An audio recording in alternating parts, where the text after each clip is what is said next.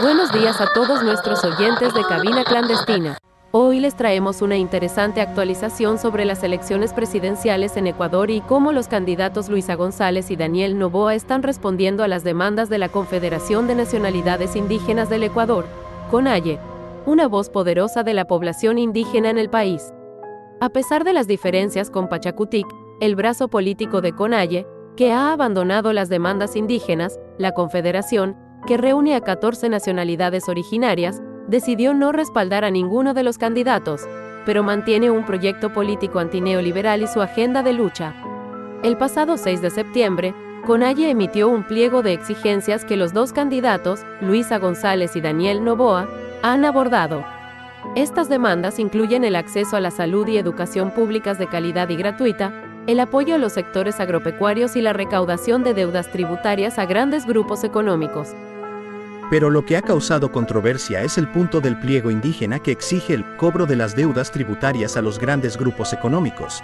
Una deuda que asciende a 2 mil millones de dólares en pago de impuestos según el catastro del ESRI, del cual el grupo Novoa adeuda 88 millones. Por ello, el entonces candidato Daniel Novoa rechazó este punto, calificando a Conalle de manera negativa.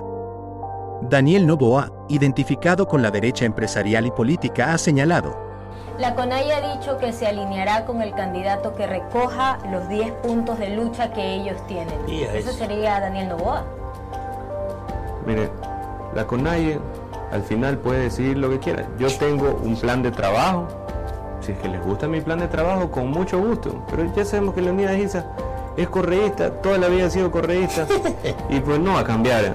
Eh, ¿Por, mí, pues. O sea, eso ya. no, hay, que, no hay que ser gil en eso, pues imagínate. Y encima de ser merecista. 8 de la mañana con 28 minutos. No puede ser perfecto tampoco. Tampoco, no puede ser perfecto. La CONAIE ha sido un actor importante en la política ecuatoriana durante décadas, luchando para que sus principios y demandas sean considerados en los programas de gobierno. Los levantamientos de los 90, de inicios del 2000, de octubre de 2019 y de junio de 2022, establecieron las bases para el proyecto de gobierno popular plurinacional y multicultural que impulsa la organización indígena.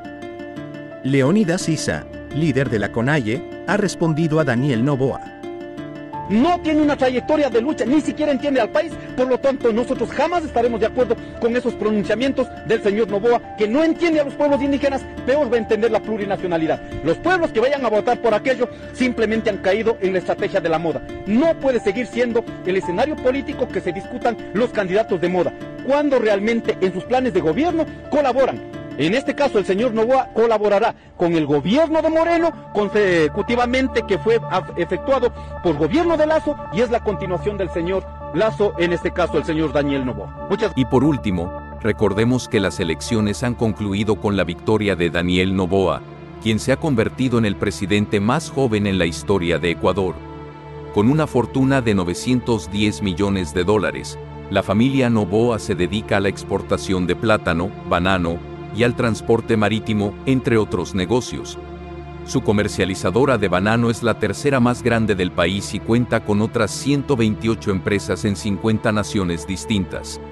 Y con esto concluimos nuestro resumen sobre la situación política en Ecuador, en cabina clandestina. Suscríbanse para más información sobre las luchas de los pueblos del mundo y Latinoamérica.